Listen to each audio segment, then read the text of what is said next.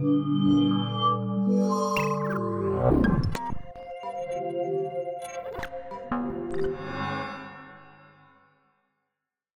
い、メザーウェーブ第3回を行っていきたいと思います。第3回も前回に引き続き AR 時代のコミュニケーションについてお話ししていければと思います。前回はですね、そもそも AR 時代のコミュニケーションについてお話しする前にコミュニケーションとはであったり SNS について話していったと思うんですけれども今回は AR 時代の実際にどうコミュニケーションが変わっていくかというところにフォーカスしてお話ししていければと思います。AR 時代のコミュニケーションを語る上でいくつかのキーワードがあるかなというふうに思うんですけど梶田最初何から話していきましょうか？はい、最初のキーワードは POV コミュニケーションかなと思っていて AR グラス普及の最大のインパクトの一つは人類の目元にカメラが大量につくことだと思うんですよね。こうスマホもカメラ革命っていうふうに言われていて、まあ、スマホ時代のコミュニケーション革命っていうのはカメラがこう大量に人の手元に配布されることによって起きたと。で AR グラスも同じでこう処理能力を持ったカメラが人の目元に大量につくこと自体がものすごい大きなインパクトかなと思っていて、まあ、その結果こう POV 第一人称視点動画みたいに言われてるんですけど、まあ、そういった形でこう主観的な体験の常時記録が可能になって記録記憶だったりあとは体験っていうものをそのまま保存してやり取りするっていうのが増えてくるんじゃないかなっていうふうに思ってます。やっぱりこの POV は自分もなんかインスタ365っていうのあーめっちゃ使ってね胸元にこうカメラを簡単につけてずっとこう自分視点の、まあ、動画を撮影できるカメラがあるんですけど、まあ、それをこう日常的につけて見てやっぱりその何の価値も自分としては思ってなかった。日常の風景っていうのが価値あるコンテンツになりうるっていうのをすごい感じていて、そうだよね。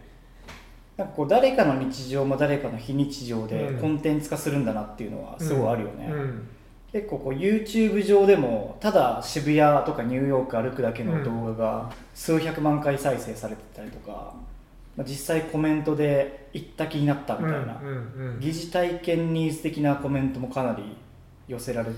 やっぱり自分もなんかこう、まあ、今のは結構コンテンツ側の視点だけど、ん。自分がユーザーになった時に勇気がないとちょっといけないような治安が悪い街とか、うんうんなんかか偏僻すぎて知らない国の人の視点って結構見てみたいなって思うんだよね、うんなんかそういうところにも価値が生まれそうだなって。そうだよね。なんかいろんな人の人生とか体験をこううん。享受できるようになるよね、こういうコンテンツが増えると確かに確かに確かに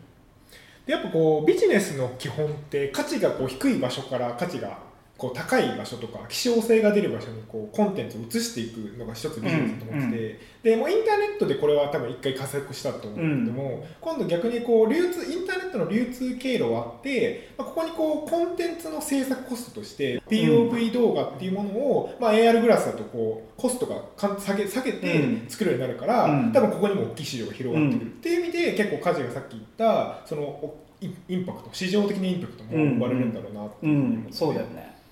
なんか南米にいる人の日常とか日本の人からしたらめちゃくちゃ価値ある。めちゃめちゃ価値あると思う、ね。俺も南米行ったことないから見てみたいし、うん。でも南米のイメージって多分こうテレビでいわゆるカスタマイズされたというか、はいはいはい。ちょっといるなんかこう化粧されたような風景であって、うん。生感がないんだよね。そう生感をもっと出してほしいんだよね、なんかそれが見れる垣間見えるっていうのはやっぱ POV コンテンツの一個の特徴というか魅力だと思うね。そうだよね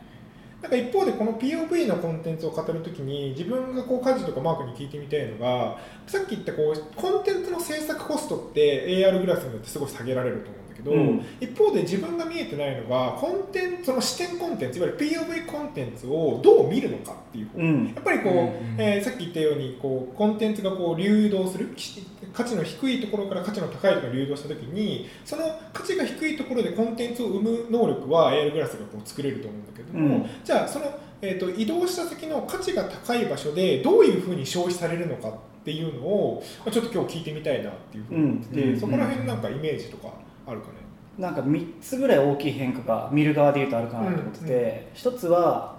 長期的にこう ARVR が混じり合っていく中でいうともう普通にグラスかけてて、うん。もう VR にパッて切り替えて誰かの視点をかなりこう没入的に消費するっていうのが、うんまあ、1個生まれるかなっていうのとあと2つ目が俺らも最近いろいろ注目してるライトフィールド撮影みたいな、はいはいはい。こう動画なんだけどちょっとその中で視点動かせたりとか、うん。ちょっと動けるみたいなものが、まあ、一般のグラスレベルまで将来的に落ちてくるって考えるともう本当にその中にその人の体験の中に入るみたいなものが見る側の体験として生まれるだろうなっていうのが2つ目。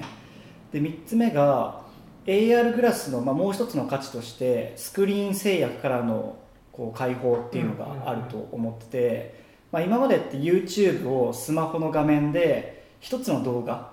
誰かの体験をうん。もう1対1で消費したと思うんだけどもう自分の視野角いっぱいにいろんな人の体験を広げて、うんうんもう同時に10人ぐらいの人生を消費するみたいな、うんうんっていうような消費体験が今後生まれていくだろうなっていうふうに思って。る確かに確かに。そうなんです。この AR グラスだとこう誰でもいつでも手軽に自分の生活を記録ずっとできるみたいなところっていうのが前回第1回で話したプルーフ・オブ・ワークみたいなあえて手間をかけることで自分のステータスみたいなのが上がってってこう評価されて自分がこう SNS とかの中で良い立ち位置を得られるみたいなことが話に上がってたと思うんですけど、うん。逆にこういう POV コミュニケーションの中でどううまくそういうことをコントロールしていけばより面白くなってくるのかなということに思って。で言うと大きく2つかなと思ってて編集とフィルター、まあ、1個はまあやっぱ今 YouTube 上でシェアされてる POV 動画って1時間ものとかだったりするからあんまりこうマスの人が見てるっていう感じはなくて、まあ、一方で TikTok みたいにかなりこう短尺で編集されるとすごいいろんな人が見てると思うのね。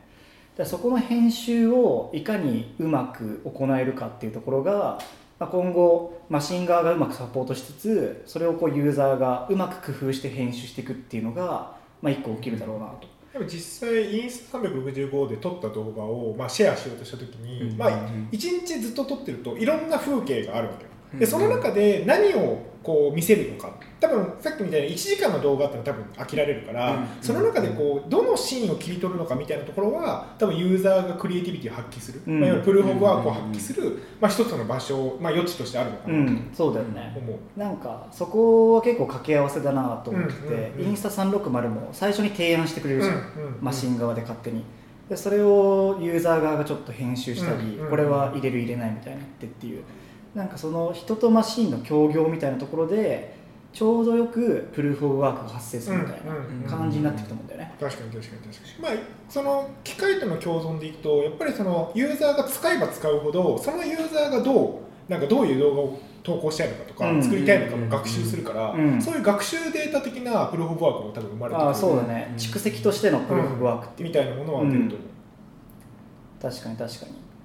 そうっていうのが、まあ、編集っていうのが一つとあともう一個プルーフ・オブ・ワークとしてあるかなと思うのはやっぱ空間フィルター、まあ、今までのフィルターってこう最初は画面画像全体に色合いをかけてでだんだんこう顔にフィルターが加わってみたいな感じで進化してきたと思うんだけど、まあ、今後は空間になんかミュージックビデオ的な感じでうん。こう空間フィルターのようなものが表示されてっていうのが増えていくかなと思っててそういったところでクリエイティビティプルーフ・オブ・ワークを発揮していく世界は結構来るんじゃないかなと。スペクタクルズ3みたいなやつが。ああそうねそうね、実際うん。にフィルターとかやってますもんね、うんそうそうそうそう、うん。なんかよくミュージックビデオで道歩いてるその何気ない道にいろんな演出が加わってうん。すごいいいクリエイティブになってるっていうのは結構あると思うんだけどそういうのが一般のユーザーも作るようになるみたいなそこをちょっとそのプルーフ・オブ・ワークと話がずれるけどうん。多分その技術それを実現するための技術として今のマジックリープのワールド・アンダースタンディングとか、うん。あのライダーを使ってあの iPad のライダーを使ってどこに机があってどこにソファーがあってみたいな部分を分析する機能がすごい大事になってくると思ってて、まあ、インスタグラムも最初のフィルターって写真全体にかける。うん。でそこから顔だけにかける、うん。スノーとか、まあ、インスタグラムあのスナップとかもそうだけども、顔だけにかけるっていうのがあって、うん。じゃあ空間 POV で見れてる風景にどうかけるかになってくると、多分どこに机があってどこに椅子があるからじゃあこういうフィルターをかけようとか、こういうエフェクトをかけてあげようみたいなことが、うん。多分発生してくると思ってて、そうだよね。多分そっちの技術の話も大事になってくる、ねでアドビはまさにそこを深掘ってるよね、フォトショップカメラで空だけ認識してそこにだけ演出を加えるみたいな、やっぱ現実のコンテキストとか意味に基づいた演出フィルターっていうのが今後は増えていくだろうね、うんうんで多分そのプルーフ・オブ・ワークとかクリエイティビティでいうと逆に今度はユーザーはその機械のなんか理解度を認識しながらうまくこう風景を撮ってあげるみたいな人も多分現れると思ってて、うん。うん。なんかそこも一個プルクリエイティビティうんの余地になってくるかなと、うん、そうだよね。うまくマシンの欠陥をクリエイティビティに生かすみたいな、うん。よくやってたのがなんかアルパカとフェイスチェンジするみたいはいはい。な 結構そういうマシンのちょっとばおバカなところもうん。クリエイティブとして使うみたいなのは結構あるよね。確かに確かに確かこれ僕すごい疑問に思ってることなんですけど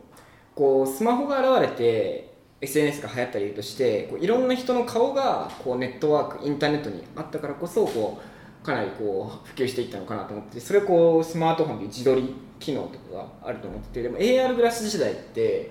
自撮りって実際できなくなってくるのかなというふうに思いつつ、そこで自撮りとかが失われることっていうデメリットとかうんってあるんですかね？だからまさにそこは AR コミュニケーションの、まあ、一個の課題であり答えるべき問いかなと思ってて、まあ、結構ポストインカム時代のコミュニケーションっていう話になると思うんだよね。やっぱこう AR グラスは自分の顔を映せないからそうした時に今やってるような自撮りとかビデオチャット的なニーズ体験をどう実現していくのかっていうのは、まあ、ものすごく大きなテーマになっていて、まあ、一個あるのは最初はこ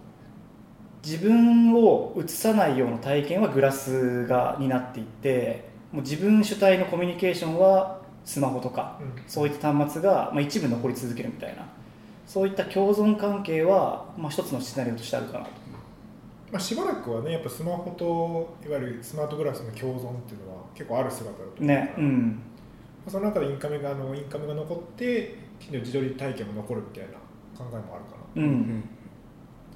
まあ、一方でなんか究極的もうちょっとなんだろう未来の話でいくと、まあ、いわゆる今のスマートシティとか街のデジタルコピーができた時に、まあ、街のこう風景とか街の状態が把握できるってことは、まあ、そこから自分がその場所にいる風景も再現できるのかなって思っていて、まあ、今回あの前回我々はミラーであの自分のコピーをこう置いてそこで写真を撮るみたいな、うん。AR コンテンツ作ったけども、まあ、あれのもうちょっと究極的なものとして、まあ、そもそもなんかこう自分がその空間にいるいる風景をなんか第三者視点から見て、うん。それを撮るみたいなうん。こともまあできるのかな、そうだよね。まさにミラーはそういうテーマだよね、AR 時代の自撮りコミュニケーションっていう、うんうんありがとうございます。はいだからあのもう一個そのえあの POV の話でいくと、んまあ、今今まで話してたのってどっちかっていうと,、えー、と過去に撮られたコンテンツをどう消費するかって話だと思うんだけど、まあ、もう一方で POV をこうライブストリーミングするみたいな。まあ、消費のされ方もすごい出てくると思ってて、あのブラックミラーのストーリーでも、うん。一つそのモテない男が、まあ、コンパにパーティーに行った時に、うん。それその視点をそのモテるあの女性の口説き方を知ってる男たちが、はい。その視点を共有して、でそれをこうアドバイスするみたいな、うん。あのシーンがそれすごい印象的に残ってて、うん。なんか結構そういうライブストリーミング的な消費のされ方というか POV の消費のされ方もあるような気がしてるんだよね、うん。だからそこら辺の話もちょっとしたいななんか結構 SNS 最近垂れ流し的なコンテンツが増えてて、うんうんうん。まあ、やっぱそういう誰かの日常をだらだら見たいみたいなニーズはあると思うんだよね。ってなった時にもう誰かの視点、まあ、自分の視点をもう常時垂れ流して、でみんなそれをなんとなく見てるみたいな。そういったコミュニケーション今後増えてきそうかなというふうには思う。うん東大の歴本教授とかも。視界にカメラをついつけた人を遠隔でこう操作してもらうみたいな研究があるらしくて、うんうんうん。うんジャックイン。ジャックイン。遠くの人が視点を共有して何かサポートをするっていうね、そうだよね。なんかそういう能力の外部化。そういった自分以外の人の能力も自己能力化するみたいなものうんうんうんは結構 AR 時代に起きると思うんだよねなんか誰かから聞いた話で広角機動隊のキャラクターはめっちゃ名言言うみたいな。っていうのはもうグラス越しにもう過去の名言がその会話内容に即してポップアップで出てくるから、それをこう適宜 っていう知識知恵の外部化みたいなことが行われていて結構視覚共有もそこに通じてくるよね、うんうんううん。ん。確かに確かに確かにでなんか POV コミュニケーションでいうと、まあ、もう一個話したいところで言うとなんかこれによって人間がもう一度人間らしくなるなっていうのはすごい思ってて、結構社内ではよく話してる話だけど、まあ、自分が世界一周をした時にやっぱり体験の半分はスマホに持ってかれてたなと思ってて、うんうんまあ、どんなに絶景見てても、まあ、自分の目でも見るけど同時に誰かにシェアしたいからスマホをどうしても掲げちゃうっていう。うんっていう意味で、まあ、今ものすごい非人間的目の前の事物にちゃんと向き合えないっていうまあちょっと黒歴史的な時代かなと思ってて。カメラの奴隷ってよく言ってるね。そうそうそうそう。今カメラの奴隷の時代だからなんかそれをもう目元にカメラがついていてかつ脈拍で自分の興奮状態も分かるわけだからもう自分が感動したうん。これは記録しておきたいと思うであろうシーンはもう勝手に視点を記録してくれて、で後から思い思い出したいシェアしたい時にだけそれを引っ張り出してシェアするみたいな、うんうんうん。っていうよりこうなんか人間的目の前の人とかものにちゃんと向き合える